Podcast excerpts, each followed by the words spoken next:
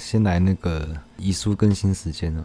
哦，上上个礼拜遗书，我就想到身后事也是要思考一下嘛，所以想要提一个计划，叫“死灵缝合计划”。什么东西啊？我只我只会想到缝合过而已。有三大优点呢：环保、省钱，还有希望。啊，我们上次那个不就很好了？哪个？就是你骨灰都交给我处理啊，我就拿我拿一半当猫砂嘛。嗯，然后我另外有一部分我自己泡咖啡喝下去，成我身体的一部分，剩下一些在家里盆栽得到，嗯，然后混在泥土里面，所以你喝下去。然后这一部分，你跟我说你最喜欢的地方，我帮你带过去撒一撒。你是尿在那边吗？没有，我把你喝掉，那尿回猫砂。不是啊，应该在身体里会排掉。但我的计划不一样，也跟你其实差不多了。如果你死了，你就把骨灰交给我。那跟我骨灰放在一起，啊，这不是那个吗？啊，万人冢还是什么？千人冢啊？比较常看是什么千剑冢？哦，太武侠了。然后你有省钱，你就你就不用买塔位嘛，你跟我一起就好了。而且如果未来有出现那个死灵法师，他可以把我们复活成骷髅王。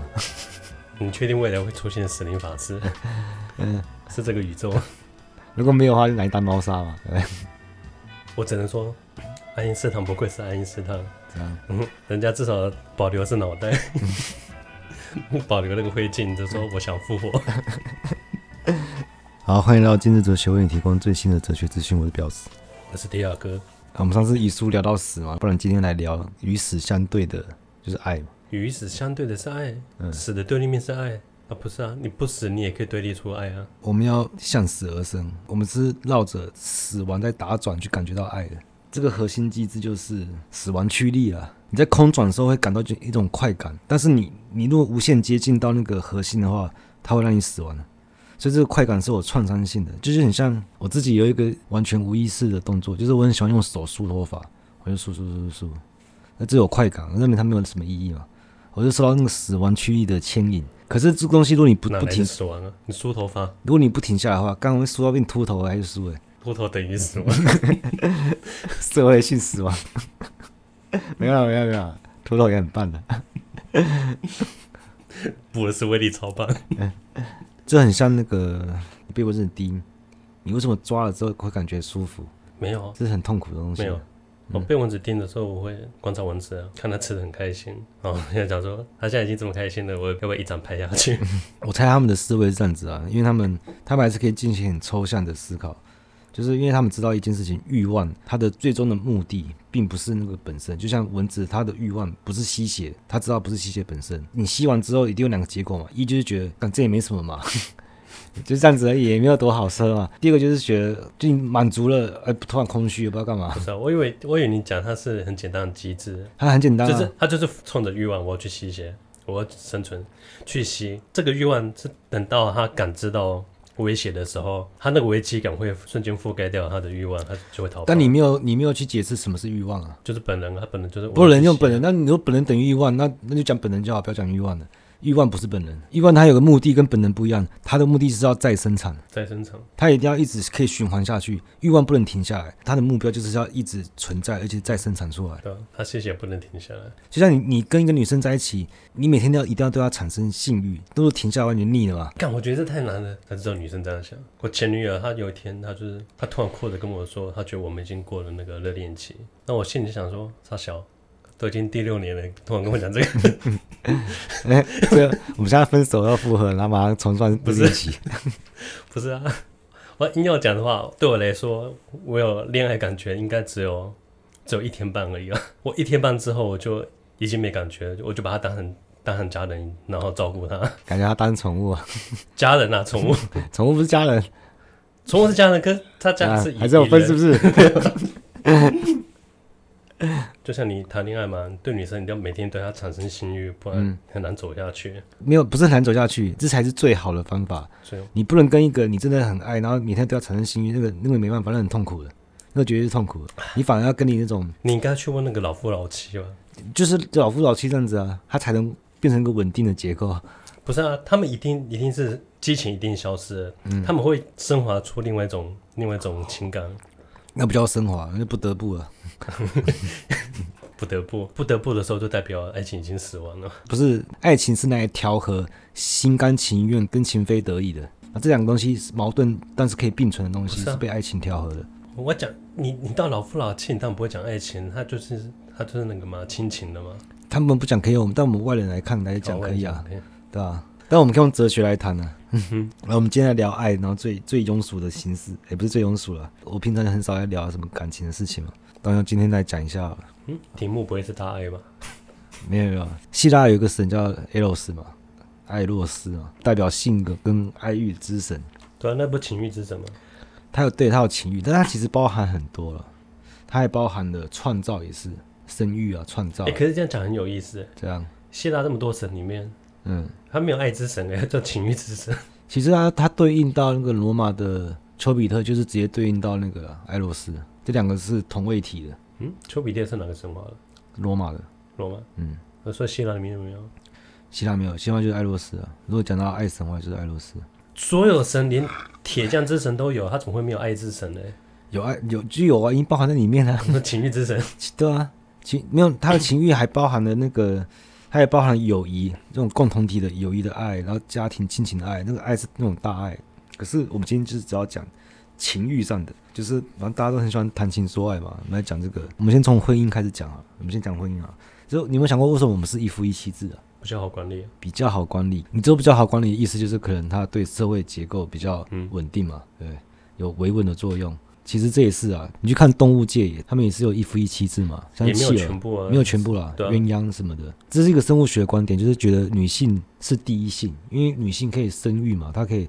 可以繁衍创造，它比较高尚，可是它没有考虑到文明的问题。文明只有人类在考虑啊，动物没有文明。所以我们想讲人类，只有我们要考虑文明点，我们不能不能就是说啊，一夫一妻制就是最好的。只有我们相较其他国家，像回教国家，大部分都是一夫多妻制嘛，只有少部分像土耳其什么，他们不是。我们就感觉好像女性好像受到压迫，地位比较低下。然后我们一夫一妻制好像比较进步。比较冷，不是，可是比较棒啊。可是你像你，你看嘛，就是实行一夫多妻，他们真的是女权比较低落的国家。我们说一夫一妻制，你你去看古希腊也是一夫一妻制，这是很久以前他们对婚姻的理解，可是跟我们的一夫一妻制看法不一样，因为他们不是说为了保护女性或是忠诚这种，因为更早之前的人嘛，他们会乱伦嘛，可是他们会发现乱伦是一种问题，所以他们产生一种乱伦的悖论，就这东西既有快感，但是又会带来死亡气息。这人就为了要避免乱伦，所以会把家庭中的女性交换出去。所以人对乱伦悖论是有恐惧或者说排斥的，就因为这种恐惧跟排斥，它会赋予女性地位低下的作用。那这种交换就是说婚姻啊。所以一开始的婚姻就是它只跟权力、法律、伦理道德有关，跟我们想象中婚姻、爱情然后性啊，它都没有关系啊。因为夫妻的关系不是因为有感情，而是为了尊重另外一个家庭。那时候偷情就意味着权力的崩溃啊。他对于原生家庭是一种地位的摧毁。你说女性偷情？对，但男生就还好一点。其实我觉得很特别一点是，古希腊人认为建立在性跟爱的婚姻跟动物没什么差别。你在这个性爱上面有得到快感的话，那跟动物是一样的。福柯也有研有特别的研究。啊，性跟动物一样的爱嘞？那时候他们特别就是有一个对男童的兴趣，不是兴趣，他们是已经几乎为崇拜。没有，他们没有崇拜，因为爱不能有崇拜，爱不能崇拜。他们不是很崇拜俊美的男子吗？俊美男子不是男童，他们对男童的爱是为了要与性无关。啊，这他非常矛盾诶，就是他要他逼人去学习怎么爱一个人，但不要对他产生性欲，而且法律还特别的明文规定，不能对男童之间的爱产生快感，而且也不能把男童女性化。这是非常高尚的，因为它它要产生道德的反思。我我突然好奇，这法律要怎么执行啊？就是最早期的婚姻的禁欲主义，这种禁欲主义最后也回到女性身上嘛。所以为什么后来女性要遵守那个妇道啊，要矜持啊，要欲拒还迎啊，这样子？你想要，但是要拒绝它。这种禁欲主义产生出来的那种特别的矜持这种东西，古希腊人对强奸怎么看？他也不是为了保护女性啊，或者什么身体自主权，因为强奸也代表那个。社会的破坏嘛，其实我们到现在还是可以感觉到，只是我们平常没有反思。就你想象一个流浪汉，如果路过一个女高中生啊，他他强奸女高中生，跟一个社会上精英分子强奸一个女流浪汉，你们可以感觉到里面的差异嘛？因为你感觉到社会阶级受到破坏的这种不适感嘛？所以柏拉图恋爱其实指的是对男童的爱了。那这种爱是不能有快感，不能有性欲。那我们不然我们来讲现代的好了，现代的爱情。最近有看到一个，我觉得蛮有意、蛮有趣的，就用新柏拉图主义的三元论来那个当个举证。那这我以前讲过的，快速讲，就是太一心灵跟灵魂的关系嘛。太一就是至善的绝对者嘛。你看万物都有都有什么都一，一定有一嘛。就一只鸟，一个什么，一定要一定要一啊。所以这个一就有普遍性，所有东西都有一。它它有独一性，也有排他性。然后留意到心灵，就是把这个把它这个理想具现化，它它是属于精神维度的啊。或者说我们这次爱情的主题是什么？精神维度的东西。然后灵魂最后留到灵魂，就是说。就是到现实维度嘛，是谁来完成它的？包含肉体啊、物质这种维度，像形象、身份都是啊。讲我初恋啊，我初恋的状态，我初恋的状态是太一是爱对象，是心灵，灵魂也是那个对象，这是我最推荐的初恋状态。而且我觉得小时候最容易陷入的这种状态，如果你二十几岁你还是这样子的话，这好像有点幼稚啊。就是你看太一是最完满的。我们如果我们的爱是太一的话，他的理想具象化是怎样？他会产生会一个人格化的一个女神，有一个神格化的爱人，然后流到灵魂这个到现实的话，就会出现什么？一个具备女神的特质嘛，不管是她美貌、身材或气质。那不行，不行，然后我就负责舔，不行，对啊，那整个画面都是你知道吗？那些展览怎么供奉一个女神那边这边跪舔？对啊。在网络上不是很很多吗？对啊，是不是很有画面？我想现代爱情大概就分二十七种，几种？二十七种，太多了吧？嗯，你可以粗略分六种啊。你是把那个“我爱你”这三个字分别去套路，谁是太一，谁是心灵，谁是灵魂就好了。哎、欸，是不是只有初恋才会有太一？哦，没有，一直都有啊，一直都有吗？你每段恋情都会？不是，如果你回你事后回想你所有的前女友。他不可能每个都是太一啊，一定只有一个太一啊。当然会经历好几种阶段啊，嗯、每一次的爱情故事的主题都不一样啊。我说我最推荐的形式是这种，嗯、因为这种是很快就幻灭，那主要是很早就经历到就好了。苦苦追求，然后终于在一起，然后这种幻灭时间真的超快，而且我印象很深刻，是那时候在一起的时候，然后我就回去，然后跟我室友说，我觉得很奇怪，为什么我内心没有片刻的喜悦，片刻都没有？呃，喜悦是有，但是没有在一起的瞬间一定有，没有没有都没有。反而是只是在那之前，在那之前的幻想还比较开心，就是没有预期的那种狂喜，还是什么都没有。因为我原本爱的不是那个对象，他其实是背景秩序，然后那个人只是只是这个欲望的载体。那个谁都已经跟你讲了，谁？金庸都跟你讲了。王语嫣啊，王语嫣对，新修版之后啊，王语嫣本来是完美完美的太医吗，他就把他打破了，他一样他就把王语嫣看破手脚，然后段誉才发现原来他爱的只是他投射在石像。那个神仙姐姐石像的那个段誉他自己发现，原来他爱的那个太医是石像，而不是玩语嫣。嗯，第二个可能会经历到就是我才是太医，我要体验的爱情是怎样？就这种脏活累活别人去做。我怎么突然进入这个状态？这个就是极度的杀猪啊，杀文。嗯，大男人主义，因为我才是太医啊。那个现实维度，但是有对象去去完成的，像买晚餐啊或找账单都是对象去做。这种状态就是我是第一顺位，然后我要体验的爱情虽然是要通通过对象来得到，但是这个对象随便可以替换，然后或是爱才是太一，我是心灵，你是灵魂，就是为爱而爱啊，爱是最至高的。那我是作为中间调和的角色嘛，所以通常我都是这种想要拯救你，来帮助你，然后可以体验到什么叫爱情，达到那种理想中爱情的模样，然后就是你跟我都只是爱情的奴隶啊，通常都是艺术家的那种会发生的。就它具有那种创造力，不是啊？如果你说他们是为了去去服务一个爱情的模样，那个爱情模样是他们两个自己幻想出来的东西啊。这个太一是来自于他们两个人在一起，没有没有一起说。我们现在前提就是爱是太一化，太就是第一顺位啊。对啊，可是那个那个太一是他们形塑出来的，不会是他们形塑出来。如果他们形塑出来，他就不能称太一啦。太一是至高的。你你说那个爱被形塑出来，那叫日久生情。那个爱一定是灵魂在现实维度的才会发现的。所以爱情。你可以摆在灵魂啊，不一定要摆在太一啊。所以我们现在只是想说，要把谁放在太一那个位置上？哎、欸，我觉得如果你要把把一个东西放在那个太一位置，这样是不是不太健康啊？哎，很多人这样做啊，不然怎么会有追星族？我不知道，我不知道。这东西会上瘾的、啊。我不知道追星族是什么东西。算了算了，不要讲这个。不要讲这个。好，休息一下，我抽根烟。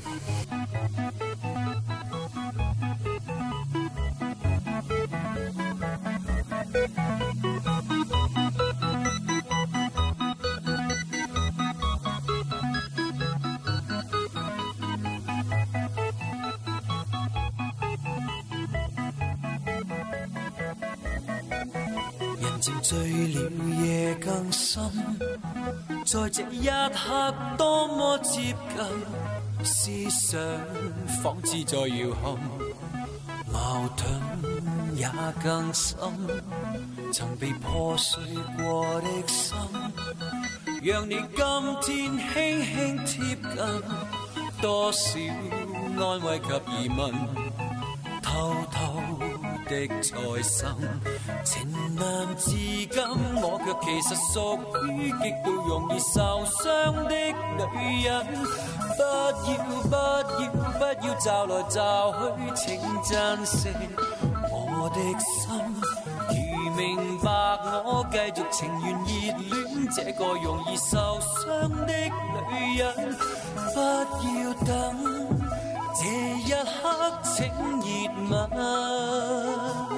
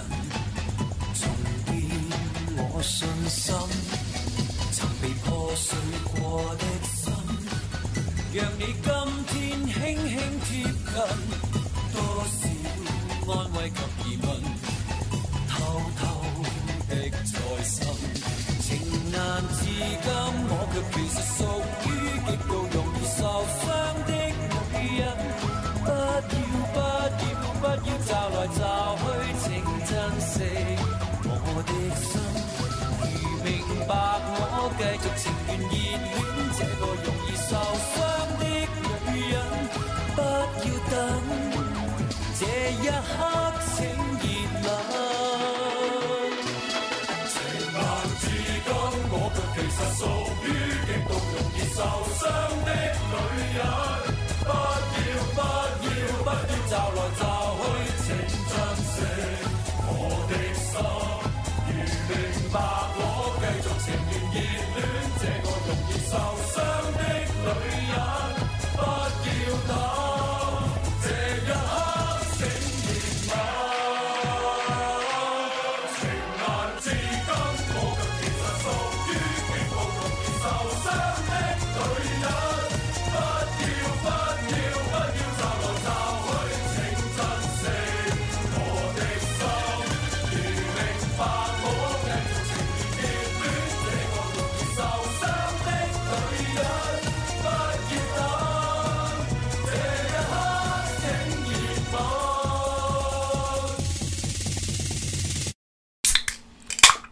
不知道什么是爱情了，而且我觉得大家都是，大家都是喜欢喜欢你自己的人。什么？喜欢自己的人？对啊，你会喜欢喜欢你的人吧？嗯，不然不一定，不一定啊。也有那种他一开始很讨厌你，但你一直想办法让他变喜欢啊。那感觉你知道，气球被捏到一个很奇怪的形状，到时候会爆炸。除非你真的很糟啊。你刚刚那个沙文主义发言很不糟啊。哎，我在分析，不是说我就是他，好不好？那尽管太难了，就这样可能我只我知道亲情而已吧。亲情，对啊，所以我说，比如说我一天半之后就把他当成家人照顾了。最常抱怨就是说，哎、欸，我们不浪漫，或者说他好想谈恋爱。那你们对宠物也是这样子吗？用亲情的方式？对啊，就很像听起来好博爱哦。我我只是爱我身边所有的人而已。所以那时候他会抱怨了，他说：“你可以不要对其他人这么好吗？”我那时候我跟他说：“是不是因为我对别人很好，你就觉得自己不特别？”他说是啊，我如果是我听到这种话，马上心里扣分。来，你配不上我的爱，配不上爱，可是我还是尽量满足他的幻想。我帮你分析一下，你是哪一种？什么来着？在新柏拉图主义的结构中，你不知道分析吗？都要再难分析。我在想，你应该是那个太一是你，爱是灵魂，然后我是心灵。太一是我。没有，太一是对方，是对方派生出爱情的模样。然后你刚刚就说爱情不是形作出来的，在那个结构不是，但这这个结构是啊。我说二十七种，你是先由一个对象派生出爱来完成这个爱的人是你，因为你是现实维度的，对不对？是对方定义什么是爱，然后你去满足他，所以对方是太一，然后他指定了一个爱情的主题，然后你来达到。可这个不能套用在我宠物身上。不知道，因为我刚我刚刚讲的是我对所身边所有人的爱是差不多的，所以应该要全部可以通用才行了。哎，这样是不是我把宠物拉高了，拉到以人的层级来来看待？就像我无法我无法忍受我吃肉的时候，我狗在旁边看我吃肉，我会受不了。我等于是在打破这些阶级嘛。可是他本来就没有阶级啊，不是我有，是这个社会上有。但是你自己内心活动，你都可以先不接触社会上，本来就没有阶级啊。嗯，所以你没有打破什么，对，你只所以大家都会本真而已。你很奇怪，为什么你要对动物尴尬？我对动物尴尬不行吗？因为尴尬这种东西只会发生人跟人之间啊。没有没有，因为因为狗不会尴尬，所以尴尬的就是 他没吃就没吃，他会怎样？跟我不知道是 这么共情作用吗？我觉得相处久了的话，发现哎、欸，我的宠物好像可以可以嗅到尴尬的味道，可以读空气。吉米以前我只觉得他他是个无意识的猫，不会啦，他以前是无意识，真的很像无名目。我觉得他比较像大智若愚。对，而、啊、是到现在才开始，你知道？我觉得怎么现在才开始出现七情六六欲啊？以前都没什么，他以前都一直拖汤而已。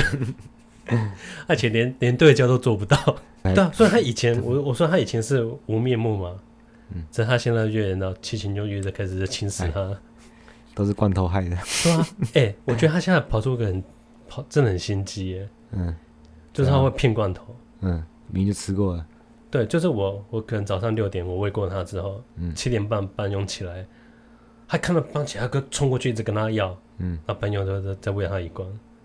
我明明才间隔一个半小时而已，他就骗骗到第二关。我说干这只猫是怎样？那你有跟他讲吗？我刚喂过。有 有。然后吉米有尴尬吗？他只是爽而已。而且他这种无赖，你不喂他他自己咬你。算了，今天还是回家看一下吉米啊。没罐头了。这样回去买来得及吗？哎，好像来得及啊。好了啦，最后了。我发现看看看下来，会发现说啊，这个带我串上线的快感，其实其实很危险嘛。结果就感觉是，就是感觉是我们是像一群老鼠一样，然后大家就跑到那个气室那边，然后我就不想去。就同伴跟我说没有起司了，刚你没看到那个 那个金属吗？